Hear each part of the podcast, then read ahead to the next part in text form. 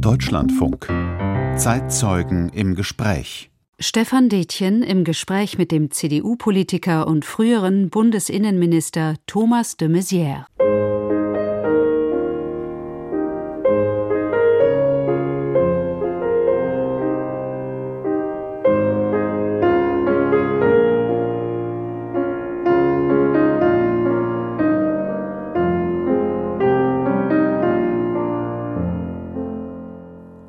Die Krise ist fester Teil der politischen Normalität. Das hat Thomas de Maizière vor einiger Zeit dem Berliner Tagesspiegel gesagt. Er spricht aus Erfahrung. Fast 30 Jahre lang war de Maizière für die Christdemokraten in Regierungsverantwortung auf Landes- und Bundesebene. Mitte der 90er bis Anfang der Nullerjahre als Leiter der Staatskanzlei in Mecklenburg-Vorpommern und anschließend in Sachsen, dort dann auch als Finanz-, Justiz- und Innenminister. 2005 folgte der Sprung in die Bundespolitik. Angela Merkel hatte gerade Gerhard Schröder beerbt und machte Thomas de Maizière zum Chef des Bundeskanzleramts. Ministerien lenkte de Maizière auch in Berlin. Gleich zweimal war er Bundesinnenminister, von 2009 bis 2011 und ab 2013 für weitere vier Jahre. Dazwischen war er Bundesverteidigungsminister. Die Portfolios immer geprägt von Krisen, heimischen wie globalen, Spionage, Terror, der Umgang mit Flucht und Migration. In seiner Amtszeit begleitet ihn lange der Ruf des besonnenen Pragmatikers, der ruhig, nüchtern und effizient arbeitet. Doch das Jahr 2015 bringt wenig Zeit für langes Abwägen. Hunderttausende Menschen reisen nach Deutschland ein, der Regierung und dem Innenminister wird Kontrollverlust vorgeworfen, zum Teil auch von den Sicherheitsbehörden.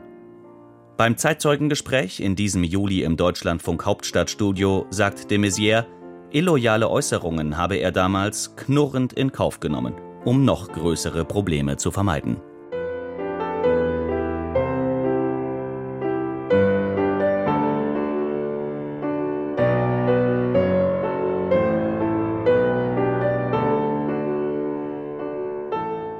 Deswegen glaube ich, ist Tapferkeit schon etwas, was man hochhalten muss, was zur professionellen und zur ethischen Kompetenz zum Rüstzeug eines Soldaten gehört. Herkunft, Prägung, Überzeugungen. Ja, Herr de Maizière, wenn man mit Thomas de Maizière über sein Leben, über sein politisches Leben spricht, dann ist es eigentlich naheliegend, mit der Familie anzufangen und mit dem, was man so als Elternhaus beschreibt. Und da habe ich bei Ihnen eine ganz bildliche Vorstellung von einem Haus, das angefüllt ist mit so allen Zutaten einer bürgerlichen Lebenswelt. Da ist Kultur drin, da ist Musik drin, da ist bildende Kunst, also viel von dem, was Bourdieu so kulturelles Kapital nennt, richtig? Das stimmt. Was fehlt, ist ein akademischer Abschluss. Weder meine Mutter noch mein Vater haben einen akademischen Abschluss. Mein Vater war Soldat. Und meine Mutter in der Generation, da war das nicht üblich, dass die Frauen studieren. Die war auf einer Meidenschule, also einer Schule, wo man lernt, wie man Haushalt führt. Aber sonst stimmt es. Wir haben viel gelesen, wurde vorgelesen, Hausmusik, Theaterbesuche und all solche Zutaten einer bürgerlichen Familie waren da. Geschadet hat's mir nicht auch Manieren. Sie haben das mal in einem ganz schönen Gesprächsband mit Stefan Braun erzählt. Tischmanieren spielten da eine Rolle. Aufrecht sitzen am Tisch. Ja klar. Ich war der jüngste von vieren. Da wurden schon Ausnahmen gemacht. Zum Beispiel war es so, dass bis zur Konfirmation, also bis zum 14. Lebensjahr, hatten wir auf dem Hocker zu sitzen, damit man gerade sitzt und erst dann Stuhl. Als ich so weit war, haben meine Eltern entschieden, der Hocker sieht doof aus, kommen überall Stühle hin. Zur, mit Empörung meiner älteren Geschwister, die gesagt haben, wir mussten das aushalten, dann kann der kleine Thomas das auch aushalten. Bei Ihren Kindern, die durften dann schon Natürlich, vor der Konfirmation, ja, gab es dann schon Rückenlehnen. Nein, nein, Hier nein, bei uns klar. im Studio auch übrigens. Nein, nein, das haben wir fragt. nicht fortgesetzt. Ihre Mutter war dann Bildhauerin, Künstlerin, Malerin, Bildhauerin in Bonn, St. Augustin, kann man auch auf öffentlichen Plätzen noch Skulpturen von ihr sehen. Was hat die Ihnen mitgegeben? Sie ist Bildhauerin geworden. Sie war, bis ich aus dem Haus ging, Hausfrau und Mutter. Und dann hat sie durch Zufall, durch das Formen von Wachs, eine Figur zustande gebracht, so eine kleine Figur, so Barlach ähnlich. Und das hat, war eine Initialzündung für eine Künstlerkarriere mit Aquarellen und Bronzen. Da war sie sehr erfolgreich und das war vor allen Dingen für ihr Selbstbewusstsein, dass sie groß rauskam, als mein Vater in Ruhestand ging. Das war wunderbar, auch für uns Kinder zu erleben, wie plötzlich mein Vater der Begleiter der Künstlerin war, nachdem es Jahrzehnte umgekehrt war. Da war sie die Begleiterin des Offiziers und Generals. Ja, das ist dann Ihr Vater Ulrich de Maizière, Jahrgang 1912, noch Offizier in der Weimarer Reichswehr, dann in der Wehrmacht und dann natürlich bedeutend geworden als eine der Gründerfiguren der Bundeswehr, vierter Generalinspekteur und vor allen Dingen verbunden mit dem äh, Begriff der, der inneren Führung. Erzählen Sie, wie war dieses Leben in einem Soldatenhaushalt in diesem Umfeld? Ich kannte ja nichts anderes. Äh, dass äh, mein Vater in Uniform aus dem Haus ging und in Uniform nach Hause kam, war für mich normal. Für andere war das ganz ungewöhnlich. Das erste ist, er war nie da. Vor allen Dingen, als er dann Karriere machte. Und das war schwierig. Natürlich nicht nur für meine Mutter, sondern auch für mich. Er war sehr verkopft, er war sehr pflichtbewusst. Ich habe nie mit meinem Vater Fußball gespielt oder Märklin-Eisenbahn gebaut. Aber auch ein musischer Mensch. Ne? Er hat äh, seine ganzen Emotionen, seine ganzen Emotionen hat er ins Klavier gesteckt. Er war, als er 18 war, war die Entscheidung, werde ich Pianist oder Soldat im Jahre 1929, 30. Das war sicher damals ungewöhnlich. Und äh, dann hat er gesagt, naja, wenn ich jetzt Flöte gespielt hätte, wäre ich vielleicht Musiker geworden. Da kann man auch in einem Orchester gut aussehen. Als Pianist muss man schon sehr gut sein und so gut bin ich nicht. Also die Musik spielte eine große Rolle, auch für uns. Wir haben alle ein Instrument gelernt, mit unterschiedlichem Erfolg. Aber er war dann ein sehr wichtiger Gesprächspartner. Wir haben insbesondere sonntags stundenlang diskutiert über den Vietnamkrieg, über Politik aller Art. Kontrovers? Sehr kontrovers. Und wir vier Geschwister sind sehr unterschiedlich. Von eher linken Positionen bis zu, ich bin damit 15, 16 in die Jungen Union eingetreten. Und das war alles erlaubt und sogar erwünscht, außer man konnte eine Position nicht begründen. Dann war man unten durch. Aber also diskutieren lernen und andere Positionen aushalten können und streitig zu diskutieren und daran Spaß zu haben, das habe ich im Grunde am Esstisch zu Hause gelernt. Mhm. Erzählen Sie noch mal, was das Soldatische da gespielt hat. Das ist ja bei Ihrem Vater wirklich ganz besonders interessant. Ich habe das eben erwähnt. Er ist mit diesem Begriff der inneren Führung verbunden. Johann Graf Kielmannseck, Wolf Baudissin, auch hohe Generäle der damaligen Zeit spielten da auch eine Rolle. Was war das für ein Soldatenbild, das da entstanden ist und wie hat sich Ihnen das mitgeteilt? Nun, vieles davon habe ich erst später verstanden, als ich dann selber Soldat wurde nach dem Abitur und später dann natürlich als Verteidigungsminister. Das war eine Generation, die kam aus dem Krieg und fühlte auch Schuld und Scham über ihre Beteiligung am Hitlerskrieg. Und es gab eine große Debatte, äh, nicht nur um die Rolle des militärischen Widerstandes, sondern auch um die Rolle, verpflichtet der Eid zu totalem Gehorsam oder nicht. Und die Konsequenz dieser Gründergeneration, äh, im Kirmannsek Baudissin, mein Vater Theo Blank nicht zu vergessen, also der damalige Verteidigungsminister, hieß, nein, eine äh, Armee muss eine demokratische Armee sein, unter Führung von Zivilisten mit parlamentarischer Führung und einem Führungsstil, der sogar den einzelnen Soldaten nach dem Soldatengesetz, das glaube ich einmalig in der Welt, verpflichtet, Befehle, die gegen die Menschenwürde verstoßen, nicht zu befolgen. Nicht nur erlaubt, sondern verpflichtet. Und dieses Gefühl, dass man als Soldat in eine Partei eintreten darf, dass man äh, politisch engagiert ist, dass man mitdenkt, dass es politische Bildung gibt, dass man kein Staat im Staate ist, wie äh, in der Weimarer Republik beginnend und dann erst recht natürlich in der Zeit des Nationalsozialismus und dann als Institution sich missbrauchen lässt von einem Diktator. Das sollte institutionell abgesichert werden durch dieses Leitbild des Staatsbürgers in Uniform. Mhm. Erzählen Sie nochmal, Sie haben eben erwähnt, da spielte Scham eine Rolle über die Rolle Deutschlands, die Rolle der Wehrmacht im Zweiten Weltkrieg. Da kam ja dann auch zu einer Zeit, als Ihr Vater noch aktiv war, dann die Diskussion um die Ausstellung, die verbunden war mit der Ausstellung Verbrechen der Wehrmacht. Sieg, Niederlage, Weizsäcker, bei dem Sie später gearbeitet haben, Tag der Befreiung, ja oder nein. Wie wurde das bei Ihnen diskutiert? Das wurde natürlich äh, streitig diskutiert. Und das hat mich dann so viele Jahrzehnte später, als ich äh, als Verteidigungsminister das Militärhistorische Museum eröffnet habe, zum Gegenstand einer Rede gemacht. Nämlich ist militärische Professionalität und Tapferkeit traditionswert und bewahrenswert, unabhängig von der Frage, welchem Ziel sie diente. Und die Bundeswehr hat mit dieser Tradition gebrochen und hat gesagt, natürlich ist Tapferkeit und Professionalität ein Wert, aber nicht zu jedem Zweck. Und deswegen war diese Diskussion sehr wichtig, die aber erst erstritten werden musste über Jahrzehnte in der, in der Bundesrepublik. Und dann gab es noch eine andere Diskussion, die eigentlich noch viel weitere Reichweite hatte, nämlich ist eigentlich, wenn ein einfacher Soldat in Russland gekämpft hat, macht er sich dann schuldig für diesen gesamten Krieg. Kann man verlangen, dass ein, ein Gefreiter das die ganze Last dieses verbrecherischen Krieges auf sich nimmt? Oder kann man trotzdem um ihn trauern, wenn er gefallen ist? Und das finde ich ja, das haben wir dann später mal in der Frage, wie man mit Einheiten in Munster umgeht, diskutiert, auch als ich Verteidigungsminister war. Aber wo ist dann die Grenze? Wo ist Trauer um gefallene Soldaten, schlägt um in eine Heldenverheerung, die falsch ist und übertrieben wird. Und diese berühmte Ausstellung, von der Sie gesprochen haben, die hat sozusagen alles in die Tonne gekloppt. Und das wiederum war für viele, viele Angehörige, vor allen Dingen auch Witwen und Kinder von Waisen, von Soldaten, war eigentlich schwer erträglich. Und da das Maß zu finden, das war eine Lebensaufgabe für meinen Vater. Und alles in allem, glaube ich, ist das jetzt ausgestanden.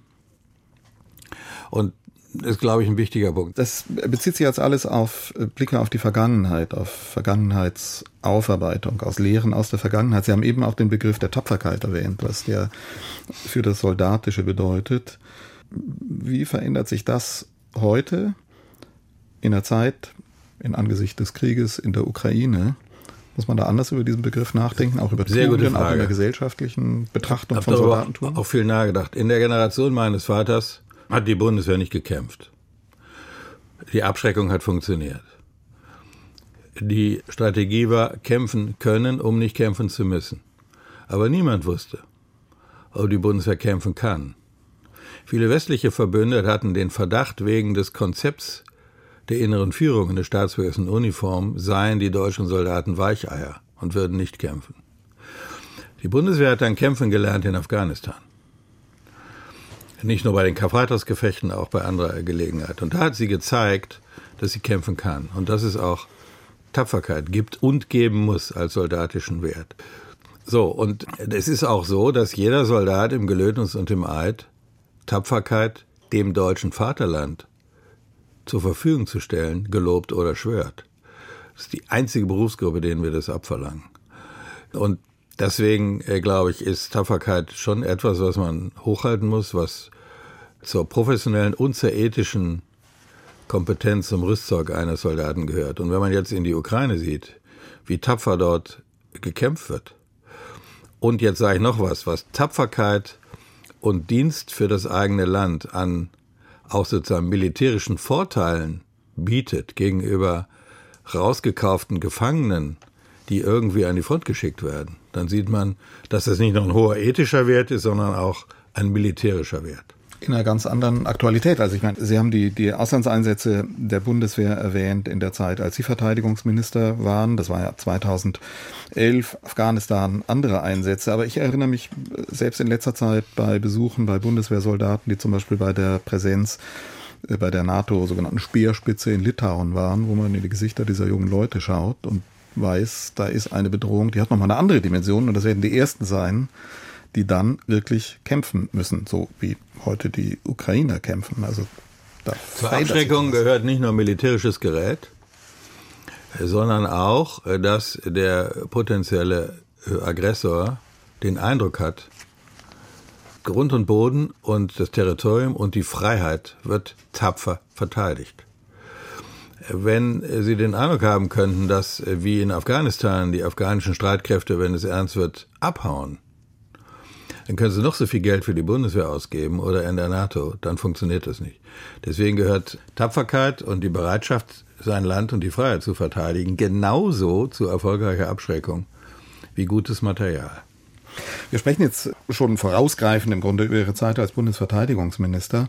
Das war ja interessant, das kam auch für Sie überraschend 2011. Karl Theodor zu Guttenberg tritt zurück. Sie waren Innenminister, werden Verteidigungsminister und müssen dann im Grunde als erstes, wenige Wochen nach Amtsantritt, das ausführen, was zu Guttenberg angelegt hat, nämlich die faktische Abschaffung der Wehrpflicht. Sie haben damals im Bundestag gesagt, das ist keine fröhliche Stunde für Sie. Wie sehen Sie das im Rückblick? In der Tat, das war eine schwierige Entscheidung, weil auch nicht nur meine ganze Familiengeschichte daran hängt. Irgendeiner hat mal gesagt, die Wehrpflicht ist das legitime Kind der Demokratie.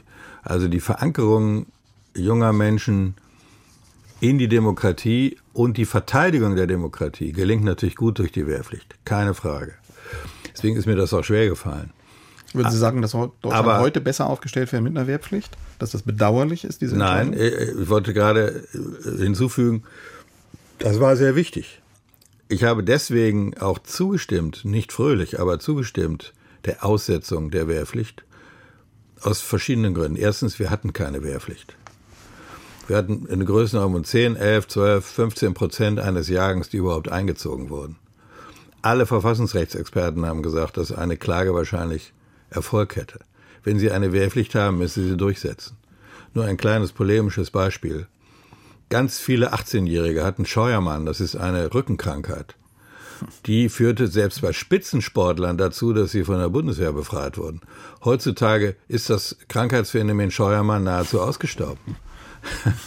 ja, das ist das Erste. Das Zweite ist, wir drohten auch bürgerliche Mitte und Oberschicht aus der Bundeswehr zu verlieren, weil die nämlich alle von Ärzten freigestellt wurden und andere nicht. Ja. Drittens, die Bundeswehr war im Auslandseinsatz und die Beschäftigung, Ausbildung, Betreuung von Wehrpflichtigen haben ganz viele Soldaten gemacht, die wir woanders bitte gebraucht hätten. Und schließlich hat dort die sogenannte Wehrpflicht sechs Monate. Und ich konnte als Verteidigungsminister nicht verantworten, einen Soldaten nach sechs Monaten in irgendeinen gefährlichen Einsatz zu schicken. Also wenn man die Wehrpflicht nicht ausgesetzt hätte, dann hätte man sagen müssen, okay, wir machen jetzt mal richtig ernst und es wird wieder ein bis anderthalb Jahre, ein Jahr meinetwegen, und es werden 50, 60, 70 Prozent eines Jahrgangs, vielleicht einschließlich Frauen, eingezogen. Dafür war, ist überhaupt keine parlamentarische Mehrheit und hätte ganz andere Kosten verursacht. Also Sie würden auch Ihrer Partei, die das ja auch diskutiert, heute wieder sagen, auch in der heutigen Zeit, auch mit Blick auf so Ideen wie soziales Pflichtjahr, gibt es jedenfalls dahin zu einer Wehrpflichtarmee keinen Weg zurück. Nein, für das keinen Weg zurück aus, aus vielerlei Gründen. Was richtig wäre, ich unterstütze die Idee des Bundespräsidenten für ein Pflichtjahr, das kann auch ein halbes Jahr sein, für eine Pflichtzeit.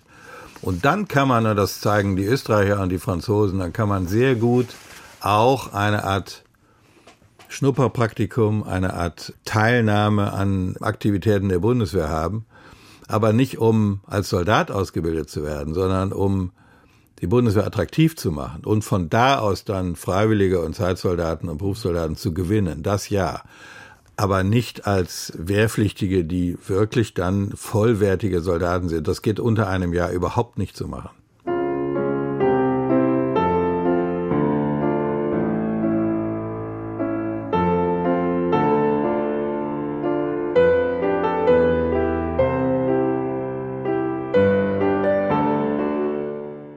Selbstermächtigung vieler Westdeutscher. Einfach Bescheid zu wissen, was in Ostdeutschland los ist und mit einer erklärenden Attitüde zu sagen, wenn ihr so werdet wie wir, dann wird alles gut. Die führt zu großer Solidarisierung im Osten gegen den Westen, gegen diese Mentalität.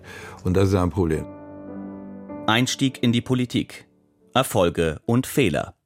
Gehen wir nochmal zurück in die Anfänge Ihrer politischen Karriere an der Stelle. Sie haben Jura studiert, wurden dann Redenschreiber bei Richard von Weizsäcker, waren vorher schon beim RCDS, beim Christdemokratischen Studentenvereinigung.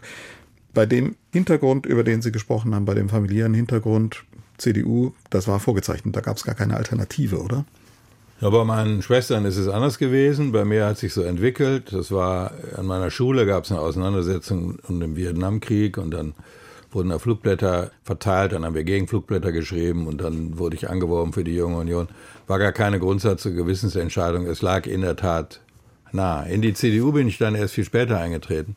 Das war meine politische Sozialisation eigentlich der RCDS, weniger die Junge Union. Mhm.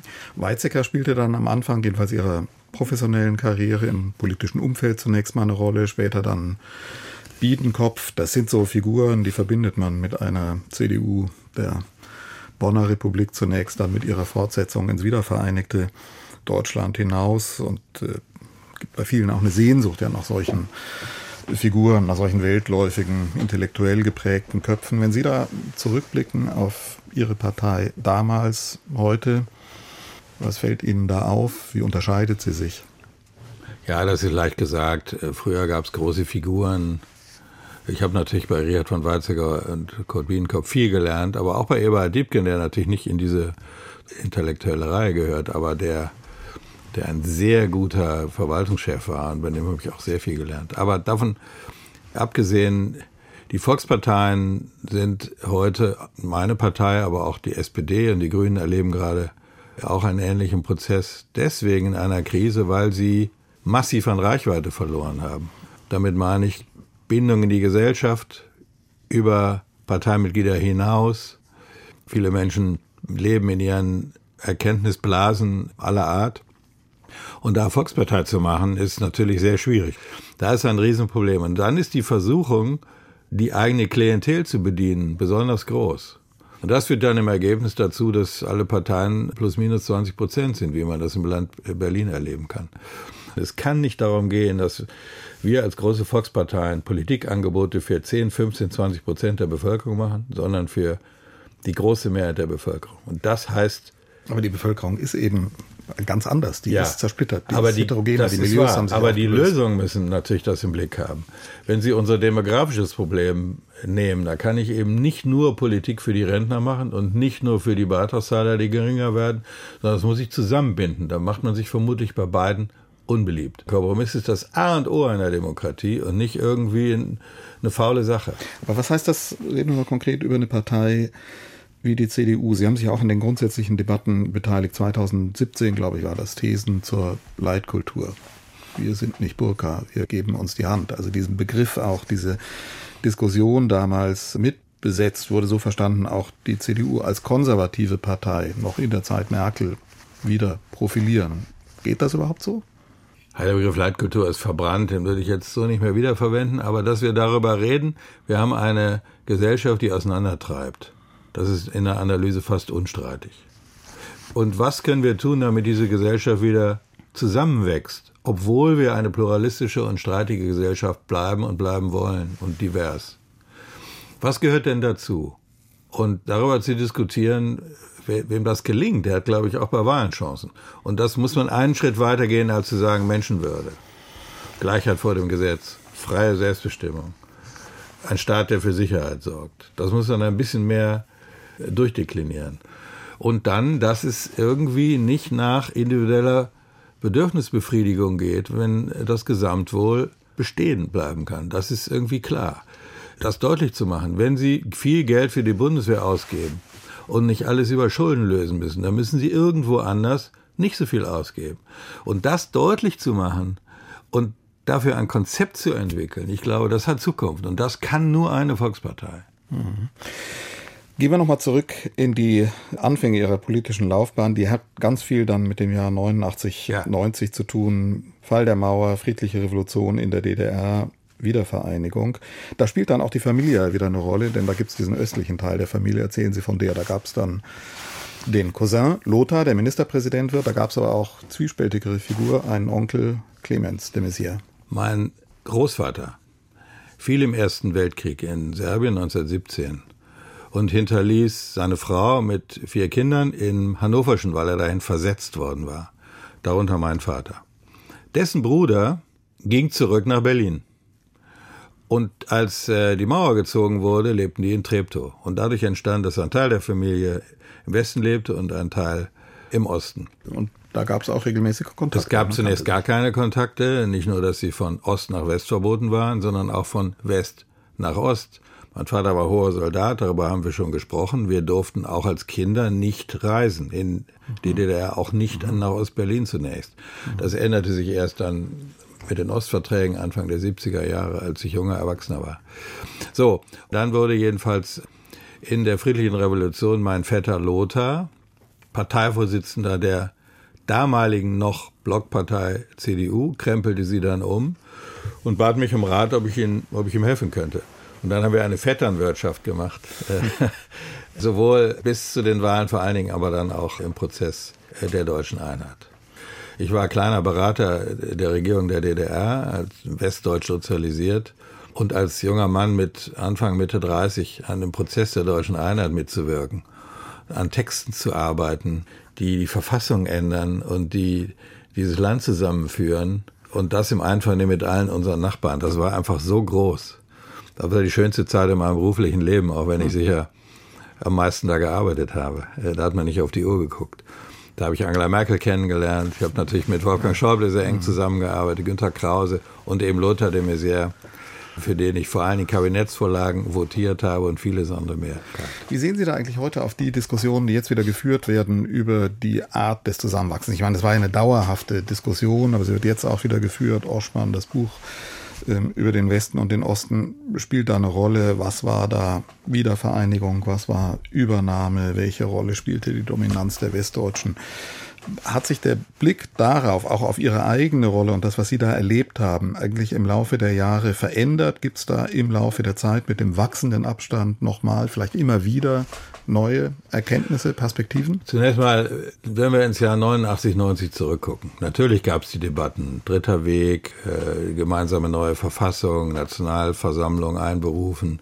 Als Lothar de Maizière anfing, äh, gab es Überlegungen in der Regierung zu sagen, den Prozess der deutschen Einheit gestalten wir in den nächsten zehn Jahren. So, wenn man sich die Realität anguckt, und die weiß ich ziemlich genau, war nicht nur ökonomisch ein längeres Zuwarten nicht möglich. Auch historisch, politisch war das Fenster der deutschen Einheit, wie wir im Nachhinein wissen, kurz. Und drittens, die ganz überwältigende Mehrheit der Ostdeutschen wollte exakt einen ganz schnellen Prozess und wollte exakt werden wie im Westen. Also, das waren einige Intellektuelle, die das anders gesehen haben. Aber die große Mehrheit wollte es genau so. In Verkennung dessen, dass der Westen gar nicht so golden war.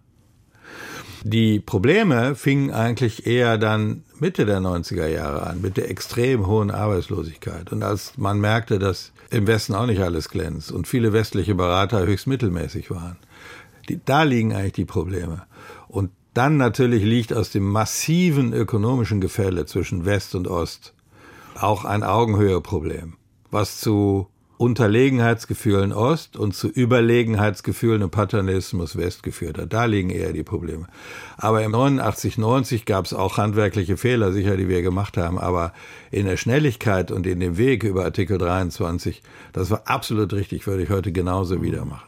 Und wie direkt sind die Verbindungslinien von den Problemen, die Sie jetzt geschildert haben, mit Blick auf Mitte der 90er Jahre dann, zu den Problemen, die wir heute im Osten sehen, wenn wir sehen, was da an Abkehr ja, da an Demokratie und Radikalisierung Linien. stattfindet. Wir haben natürlich die, die Tiefe der Teilung unterschätzt. Die Westdeutschen haben gesagt, ja okay, das wird jetzt ein bisschen teuer, aber in ein paar Jahren sind die wie wir im Westen. Volker Rühe hat mal gesagt, täuscht euch nicht, Deutschland wird östlicher, nördlicher und protestantischer. Ist jetzt nicht so eingetreten, insbesondere wegen mangelnder Kirchenbildung. Aber da war jemand, der hat gesagt, das prägt das ganze Land. Während, Sie müssen sich vorstellen, im, im Osten hat sich alles geändert. Das komplizierteste Rechts-, Sozialsystem, Finanzsystem der Welt wurde von jetzt auf gleich eingeführt, auf Wunsch der großen Mehrheit der Ostdeutschen. In Westdeutschland hat sich nur die Postleitzahl geändert, sonst gar nichts. Das heißt, viele im Westen haben gedacht, naja gut, das ist jetzt ein kleines Übergangsproblem, aber dann werden die so wie wir und dann können wir weitermachen wie bisher. Nicht bedenken, dass dann der ganze Ostblock zusammenfällt, dass vieles andere sich ändert. Und in den ostdeutschen Ländern hat man gesagt, naja, das ist jetzt ein kleiner Aufholprozess und nach zehn Jahren sind wir sozusagen fein raus. Und diese Illusionen, die sind nicht eingetreten. Nicht etwa, weil es keine blühenden Landschaften gibt, sondern weil die Welt sich herum verändert hat, weil auch die Attitüde eines belehrenden Westens, der bei schlechten Wahlergebnissen oder so etwas sagt, ja, ihr seid noch nicht so weit, ihr müsst noch ein bisschen Demokratie lernen, ist klar, dass ihr noch nicht so gut Englisch könnt und so. Diese wohlmeinend paternalistische Attitüde, die hat sich verlängert, viel länger als nötig, mit einer faktischen Unterlegenheitsgefühle vieler Westdeutschen, was dann kompensiert wird durch Protest und Provokation. Viele Ostdeutsche meinen Sie? Äh, der Ostdeutschen, genau. Mhm. Und das führt zu diesen Befindlichkeiten. Die These, dass der Begriff Ostdeutschland eigentlich erst erfunden wurde nach 1990, die These teile ich, aber nicht die Folgendes, was Herr Oschmann in seinem Buch schreibt. Und ich freue mich, dass es eine wunderbare junge Generation Ostdeutscher gibt, die genau daraus ein besonderes Selbstbewusstsein entwickelt. Das ist die dritte Generation. Das ist sehr gut. Aber die Selbstermächtigung vieler Westdeutscher, einfach Bescheid zu wissen, was in Ostdeutschland los ist und eine, mit einer erklärenden Attitüde zu sagen, wenn ihr so werdet wie wir, dann wird alles gut. Die führt zu großer Solidarisierung im Osten gegen den Westen, gegen diese Mentalität. Und das ist ein Problem. Es gibt noch ein anderes Thema, das, das ist genauso kompliziert. Ich habe ja schon gesagt, es gab massive Veränderungsprozesse und diese Veränderungsprozesse in jede Familie hinein, mit hoher Arbeitslosigkeit, mit der Frage, was wird aus den Renten und vielem anderen mehr. Die ist alles in einem erfolgreich beendet.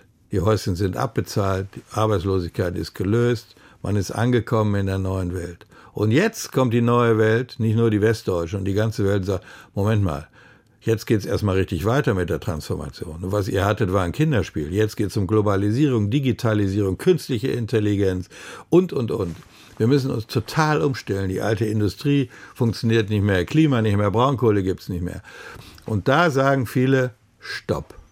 Diese Art von Veränderung und das Tempo der Veränderung können und wollen wir nicht mitmachen. Also es gibt eine Veränderungsmüdigkeit oder einen Veränderungstrotz vieler Ostdeutscher, der im Westen nicht oft verstanden wird. Und die AfD, der ist es äh, listigerweise oder traurigerweise gelungen, sich zum Sprecher dieser Veränderungsmüden zu machen, obwohl sie weder Lösungskompetenz hat, noch von denen die so denken, der AfD diese Lösung zugetragen wird. Also es ist weniger eine Protestwahl als eine Provokationswahl, AfD zu wählen. Herr de Maizière, Sie waren, ich habe es eben, glaube ich, schon mal erwähnt, 28 Jahre in Regierungsfunktionen. Staatssekretär, Mecklenburg-Vorpommern, Sachsen. Hier in Berlin in den Kabinetten von Angela Merkel. Sie haben das mal beschrieben in einem wirklich lesenswerten Buch mit dem schlichten Titel Regieren.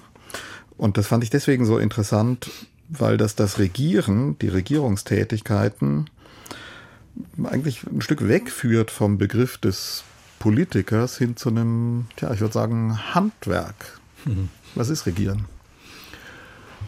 Ja, damit habe ich mich natürlich viel äh, beschäftigt. Mir wurde auch übrigens öfter der Vorwurf gemacht, ich sei eher eine Büroklammer als ein richtiger Politiker. Anfang hat mich das geärgert, naja, habe ich das eher als Kompliment empfunden. Regieren heißt, dass man jetzt einen politischen Willen auch so in die Tat umsetzt, dass er wirkt. Und das hat was mit Handwerk zu tun. Und wir haben ja gesehen, bei, meinetwegen bei den Hilfen nach dem Ukraine-Krieg im Blick auf hohe Energiekosten, gab es eine Riesendebatte, wie man das macht. Und der erste Weg ging nicht und dann gab es einen Riesenstreit. Und da ist es hilfreich, wenn man sagt, wenn diese Maßnahme so beschlossen wird, dann bewirkt das das und das. Das ist gutes Regieren. Und dazu braucht man Gesetzgebung, gute Gesetzgebung, klare Sprache. Dazu braucht man ordentliche Verfahren. Dazu braucht man eine gute Verwaltung. Und ich glaube, ein riesiges Problem in unserem Land ist, dass viele glauben, sie werden im Moment nicht gut regiert. Es wird viel geredet, viel gequatscht, viel gestritten, aber wenig gemacht. Und deswegen habe ich mit diesem Buch oder überhaupt versucht, mit meiner politischen Tätigkeit eben deutlich zu machen, dass Regieren, losgelöst von politischen Streitigkeiten, wer was will oder nicht, auch eine Art Handwerk ist, dass man etwas können muss, damit etwas bewirkt wird. Und das ist Regieren. Ein anstrengendes Handwerk auch. Ja. Also wir sind auch aus anderen Schilderungen von Ihnen in Erinnerung Szenen, wo sie, ich glaube, das ist noch die erste Zeit als Staatssekretär in Mecklenburg-Vorpommern, nächtliche Autofahrten, Chauffeur vorne, hinten sitzt der Staatssekretär, liest Akten, Auto hängt an, man muss sich übergeben, Tür wieder zu, weiterfahren, weiter Akten lesen. Das kontrastiert so mit dem Bild des Dienstwagens, der dicken Limousine, in der sich ein Politiker rumfahren lässt. Gelingt das nicht richtig, das Bild des Politikers als eines hart arbeitenden Handwerkers zu vermitteln? Das ist ganz interessant. Sie sehen viele Berufe, wenn man Berufe sich anguckt, weiß man, was die machen. Lehrer steht vor der Klasse, ein Tischler baut einen Tisch, ein Busfahrer fährt den Bus nach A und B. Man sieht, was die machen. Beim Politiker sieht man eigentlich das Kerngeschäft nicht, sondern nur Feste und Feierlichkeiten. Festakt, Rede, Musik, Gummibaum im Hintergrund, Händeschütteln, Lachen bei Konferenzen. Das ist aber alles Beiwerk. Und das ist das, was viele Menschen als Fest empfinden. Wo es aber um harte Arbeit geht, ist die Arbeit jedenfalls von Regierenden unsichtbar. Am Schreibtisch zu sitzen und Berge von Akten durchzuarbeiten, was nötig ist, um einen Sachfall zu erfassen, um eine Entscheidung vorzubereiten und so, sieht man nicht. Und das ist, glaube ich, ein Problem der Akzeptanz, dass eben das Kerngeschäft des Politikers unsichtbar ist. Ich habe versucht, mit diesem Buch das ein bisschen transparent zu machen. Deswegen, weil das so ist, verteidige ich eigentlich immer gerne die politische Klasse, auch die Abgeordneten, nicht nur die Regierenden. Da ist die ganz große Mehrheit, ist fleißig, kennt sich aus in den Sachverhalten, arbeitet an Sachverhalten, will etwas bewegen, natürlich im Streit, und sitzt nicht auf Partys rum und betrinkt sich.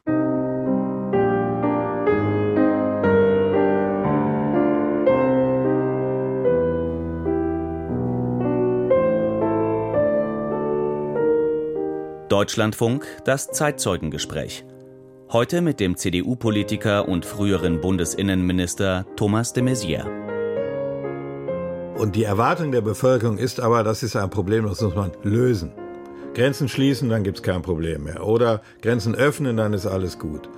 Die Wahrheit ist, sie können es nie allen recht machen, gerade bei dem Flüchtlingsthema. Herausfordernde Ressorts. Politik im Krisenmodus.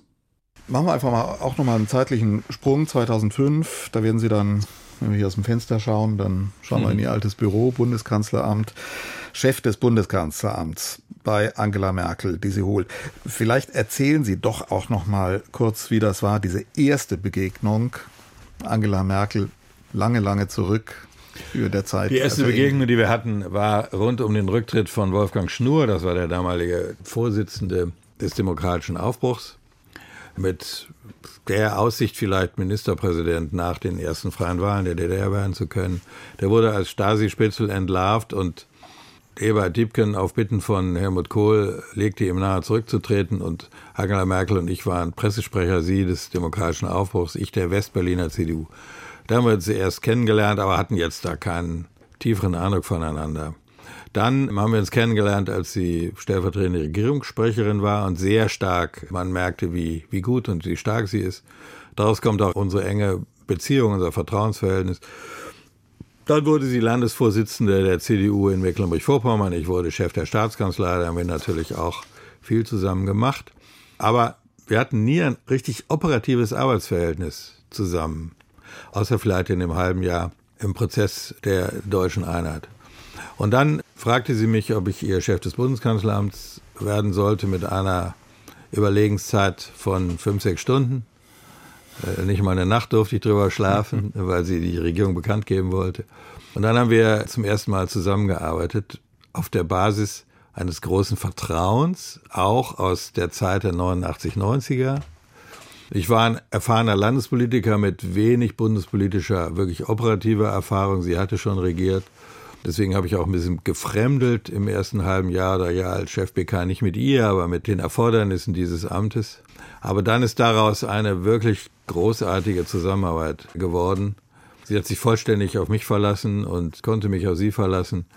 Wir haben sehr viel gearbeitet, diese sehr schwierige große Koalition zusammenzuhalten. Und das will ich gerne auch nochmal sagen. Das Amt des Chefs des Bundeskanzleramts ist insbesondere wenn ihn keiner kennt, was eine gute Nachricht ist, ist eines der wunderbarsten, aber auch anstrengendsten und schwierigsten, aber schönsten Ämter, die dieses Land Warum? zu vergeben hat. Sie sind mit allem beschäftigt. Sie können Probleme lösen, von denen Menschen gar nicht wissen, dass es ein Problem war. Sie sind wie die Spinne im Netz. Sie haben nicht das Erfordernis des großen öffentlichen Auftritts. Und sie beeinflussen eigentlich am allermeisten in der Politik. Und das ist ja das, was jemand, der regieren will, auch gerne macht. Wie so vieles erscheint auch die Zeit, die großen Koalitionen, gerade auch die erste große Koalition von Angela Merkel im Rückblick im Licht des Krieges Russlands gegen die Ukraine aus einer ganz anderen Perspektive. Nein, da würde ich widersprechen. Die, die Probleme, die Sie ansprechen, kommen vielleicht später. Aber in, in dieser, das ist wirklich eine für Deutschland sehr wichtige und gute Zeit. Ich nenne ein paar Beispiele. Erstens, Lösung der Finanzkrise. Sparergarantie mit Per Steinbrück. Massiv wichtig für Stabilisierung Deutschlands und der Welt insgesamt. Zweitens, die große Föderalismusreform mit der Einführung der Schuldenbremse. Alles in der ersten großen Koalition. Rente mit 67 wesentlich auch angeregt und durchgesetzt von Franz Müntefering. Also von Problemen in Russland war von fünf bis acht nicht viel die Rede.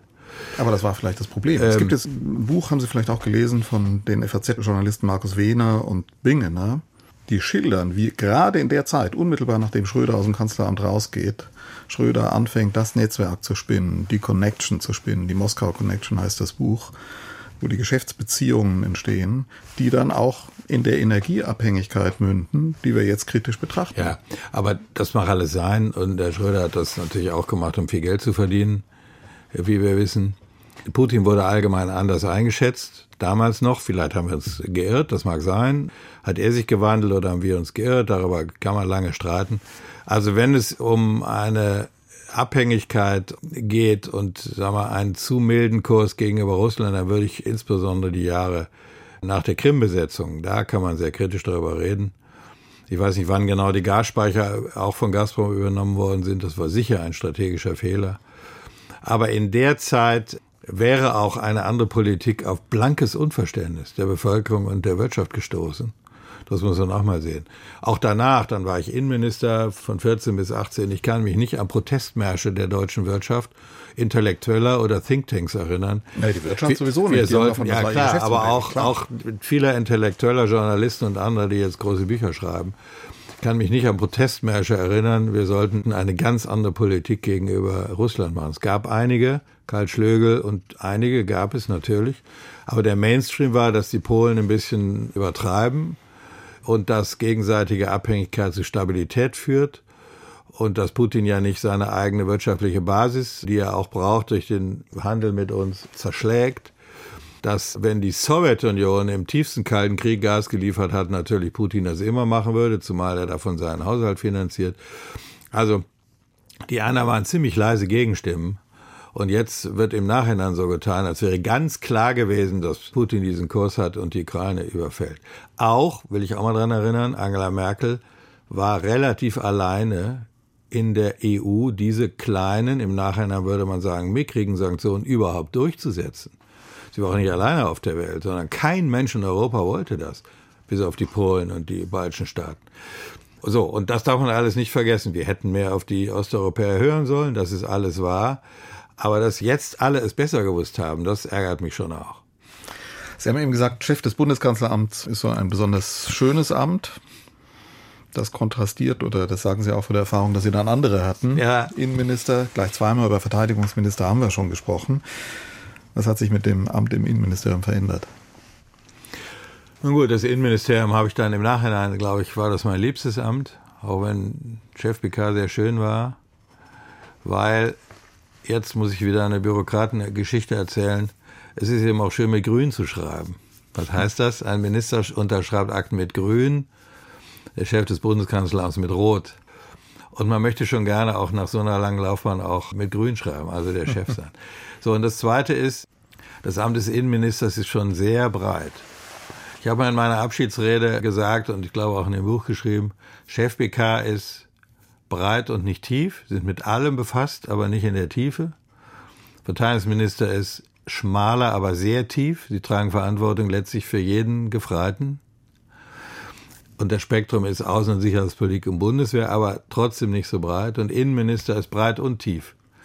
Was da an Riesenzuständigkeiten ist und ein bisschen auch natürlich einen großen Personalkörper, das ist schon ein tolles Amt. Mhm. War der Sommer 2015, die Flüchtlingskrise, war das Ihre schwierigste Zeit in der Politik? Die Phase in der Tat mit Flüchtlingen und Terroranschlägen in Europa und später dann auch in Deutschland war sicher die politisch schwierigste Zeit für mich. Wenn ich auch als Verteidigungsminister wegen der Eurohock-Krise auch einmal kurz vor dem Rücktritt war, gab es 15, 16 natürlich auch Rücktrittsforderungen an mich. Nun gut, das muss man aushalten, das ist nicht so schlimm. Aber die Frage, wie können wir eigentlich Humanität und Ordnung, Gestaltung und Menschenwürde, Nächstenliebe, sage ich mal jetzt ganz christlich, und staatliche Ordnung miteinander verbinden, das ging halt sehr tief in all diesen Fragen und ist auch ja bis heute letztlich ungelöst und kann man auch nicht so richtig lösen. Und ich vielleicht einen kleinen Exkurs mal machen. Es gibt Politikfelder, da kann man mit einer Maßnahme ein Problem lösen. Wenn Sie eine Straße bauen wollen, dann können Sie einen Plan machen und Geld bereitstellen, dann ist die Straße gebaut, dann ist sie fertig und dann ist das Problem gelöst. Migration, Flüchtlingspolitik können Sie nie lösen. Man kann nur damit umgehen, man kann es einhegen, man kann das eindämmen vielleicht. Und die Erwartung der Bevölkerung ist aber, das ist ein Problem, das muss man lösen. Grenzen schließen, dann gibt's kein Problem mehr. Oder Grenzen öffnen, dann ist alles gut. Die Wahrheit ist, Sie können es nie allen recht machen, gerade bei dem Flüchtlingsthema. Wir sind in der Integration der Flüchtlinge, die 15, 16 nach Deutschland gekommen sind, fast besser als alle anderen europäischen Länder. Wir haben eine Integrations- und Arbeitslosen, also in Arbeit gebracht 40 Prozent. Das ist ein sehr hoher Wert. 60 Prozent aber nicht. Und wir wissen, dass ganz viele gutwillige Menschen gekommen sind, aber auch Verbrecher und Terroristen. Und das miteinander abzuwägen, das war schon eine wirklich extrem schwierige Zeit in einer schwierigen Koalition. Die SPD diskutierte das, Bund und Länder diskutierten das, die CDU diskutierte es streitig mit der CSU. Also es war sachlich schwierig, es war menschlich schwierig und es war auch koalitionsarithmetisch und politisch sehr schwer. Einer der entscheidenden und vielleicht zugespitztesten Momente war die Entscheidung, die Sie gefällt oder mitgefällt haben in einer Sitzung am 12. September 2015 in Ihrem Ministerium, als es hart um die Entscheidung ging, Grenzen wirklich dicht machen, mit Polizeieinsatz an den Außengrenzen oder nicht. Erzählen Sie nochmal, was das für ein Moment war. Die Flüchtlingszahlen stiegen gerade an den Außengrenzen exorbitant und vor allen Dingen ungeordnet. Also Menschen kamen und wurden gar nicht kontrolliert. Weder wie sie heißen, noch wo sie herkommen, und einfach ins Land gelassen. Also was wir den Balkanstaaten vorgeworfen haben, haben wir selbst gemacht, weil es gar nicht anders ging. Es war nicht geordnet. Und dann haben wir uns in der Koalition und auch mit den Ländern, die darauf sehr gedrängt haben, entschieden, wir führen Grenzkontrollen ein. Die Frage war nur, was bedeutet das? Und das war unklar. Und diese Entscheidung musste dann an diesem Sonntag gefällt werden, heißt Grenzkontrollen, Grenzen zu. Und diejenigen, die ein Visum haben und diejenigen, die sonst Reisefreiheit genießen dürfen, werden durchgelassen und alle anderen werden abgewiesen. Auch Asylbewerber die hatte ich zu treffen. Und da ging es um eine rechtliche Frage. Nach rein deutschem Recht gibt es gute Gründe zu sagen, zu dieser Zurückweisung hätte es kommen müssen. Nach europäischem Recht gab es gute Gründe zu sagen, ihr dürft nicht zurückweisen, sondern ein Asylantrag muss jedenfalls an der Grenze geprüft werden. Ihr dürft nicht einfach zurückweisen ohne jedes Prüfverfahren. Ich war der Rechtsauffassung, dass das europäische Recht höherrangig als das deutsche Recht ist, so auch später der EuGH. Aber das war noch nicht mal das Entscheidende. Das viel entscheidender war noch die Frage, wenn wir die Grenzen wirklich schließen, hält das? Bei Hunderten von Kilometern Grenze mit Österreich. Zehntausenden, die da hocken, buchstäblich hocken und sitzen, ohne ein Glas Wasser in der Hand. Die würden ja nicht sagen, ach so, Deutschland weist uns zurück, wir gehen jetzt mal zurück nach Syrien oder nach Österreich oder nach Ungarn, sondern sie hätten mit Gewalt oder mit List und Tücke versucht, auf andere Weise nach Deutschland zu kommen. Und ein Großteil hätte das wahrscheinlich geschafft. Und dann hätten wir uns als Staat lächerlich gemacht. Wir schließen die Grenzen und das hat nicht mal Erfolg. Es wäre, wäre rechtlich Problem gewesen und es wäre praktisch nicht durchführbar gewesen. Und ich hatte die Sorge, dass wenn wir das machen und uns dann lächerlich machen, dann es wir doch aufmachen und dann hätten wir doppelt verloren und uns unglaubwürdig gemacht. Deswegen habe ich diese Entscheidung getroffen. Also das waren die Gründe. Es war aber sehr schwierig, weil die Verführung, wenn wir die Grenzen schließen, haben wir das Problem gelöst, war groß. Und es war ja auch eine Entscheidung, die Sie damals, oder eine Politik, die Sie damals in einen echten Konflikt, in einen schweren Dissens mit den Chefs der obersten Sicherheitsbehörden, Bundespolizei, Bundesnachrichtendienst, Verfassungsschutz, damals Hans-Georg Maaßen, gebracht hat. Da haben manche Kollegen und Kolleginnen damals erzählt, wenn die aus Gesprächen mit denen kamen, wenn hier morgen am nächsten Tag die Bundespolizei hier vom Regierungsviertel aufmarschiert und der Kanzlerin sagt, sie kommen hier nicht mehr rein, dann wundert sich keiner. War Ihnen eigentlich klar, wie damals von der Seite über die Politik der Regierung und über die Regierenden gesprochen wird? Ja, zunächst an diesem Sonntag waren ja BND-Chef, glaube ich nicht, aber der Chef der, der Bundespolizei, Chef der Bundespolizei und, der, und äh, der Chef des Verfassungsschutzes dabei. Mhm. Und sie haben auch ihre Bedenken geäußert. Und äh, der Chef der Bundespolizei hatte auch eine andere Rechtsauffassung. Aber ehrlich gesagt, politische Führung muss dann entscheiden. Und man kann erwarten, dass dann die Präsidenten nachgeordneter Einrichtungen das umsetzen, was die politische Führung entschieden hat. Das haben sie auch gemacht. Sie haben aber ihre andere Meinung weiter artikuliert. Und da haben und auch Leute aus der Union gesagt, die sind schlichtweg illoyal. Das war auch an der Grenze. Da habe ich auch und meine Staatssekretärin habe einige ernste Gespräche geführt. In der Tat war es an der Grenze dessen und ich habe auch ein paar Mal erwogen, ob ich, soweit sie politische Beamte sind, ihre Entlassung erwäge oder entscheide. Letztlich habe ich das nicht gemacht, weil namentlich der Präsident der Bundespolizei ein hervorragender Chef ist und die Bundespolizei voll funktioniert hat. Und wir hätten dann noch ganz andere Probleme bekommen. Noch ein Streit in der Bundespolizei, ein Loyalitätskonflikte mit der politischen Führung und all dem. Und deswegen habe ich das ungerne und knurrend in Kauf genommen, diese illoyalen Äußerungen, weil auch in der Sache gut und funktional gearbeitet wurde. Mhm. Maaßen wurde dann später entlassen, aber das war dann schon in der Zeit ihres Nachfolgers dann 2018 schwere Verwerfung. Da waren Sie dann schon nicht mehr Minister. 2017 Bundestagswahl, schwierige Regierungsbildung und als es dann endlich soweit ist, teilt Ihnen Angela Merkel mit, Sie kommen nach 28 Jahren nicht mehr in ein Regierungsamt. Da habe ich Sie damals irgendwann mal kurz drauf hier mit dem Fahrrad durchs Regierungsviertel fahren sehen und habe mir gedacht, ist das jetzt ein belasteter oder ist das ein befreiter Mensch? Befreit. Trotzdem war der Abschied schwierig. Ich war dann ja noch vier Jahre Bundestagsabgeordneter und habe dann freiwillig entschieden, da auch nicht mehr zu kandidieren.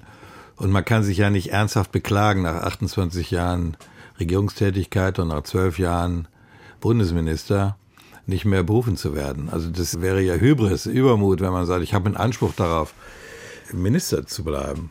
Und trotzdem hat es wehgetan, weil ich wollte weitermachen, ich hatte das verhandelt.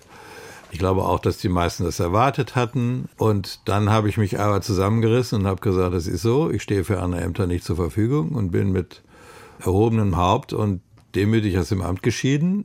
Das war, glaube ich, auch nicht so schlecht für mich und für die politische Kultur. Aber ich habe dann daran geknabbert, sich ein halbes Jahr. Bedeutungsverlust.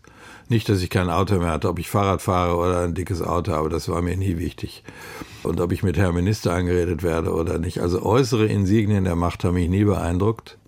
Aber die Bedeutung, die damit verbunden ist, die Gestaltungsmöglichkeit, das war schwierig. So banale Sachen, ich konnte nicht mit Zeit umgehen. Wenn die Zeit vollständig verplant ist, ist es schwer, irgendwie mal mit zwei Stunden freier Zeit die Seele baumeln zu lassen. Das, das hat ein paar Monate gedauert. Das haben Sie aber gelernt dann. Habe ich dann gelernt und es ist alles gut. Also deswegen, warum auch nicht? Ich meine, wenn man aus dem Amt scheidet und keinen Abschiedsschmerz hat, dann hat man wahrscheinlich sein Amt vorher auch nicht gut und mit Leidenschaft gemacht. Herr de Maizière, vielen Dank. Gerne.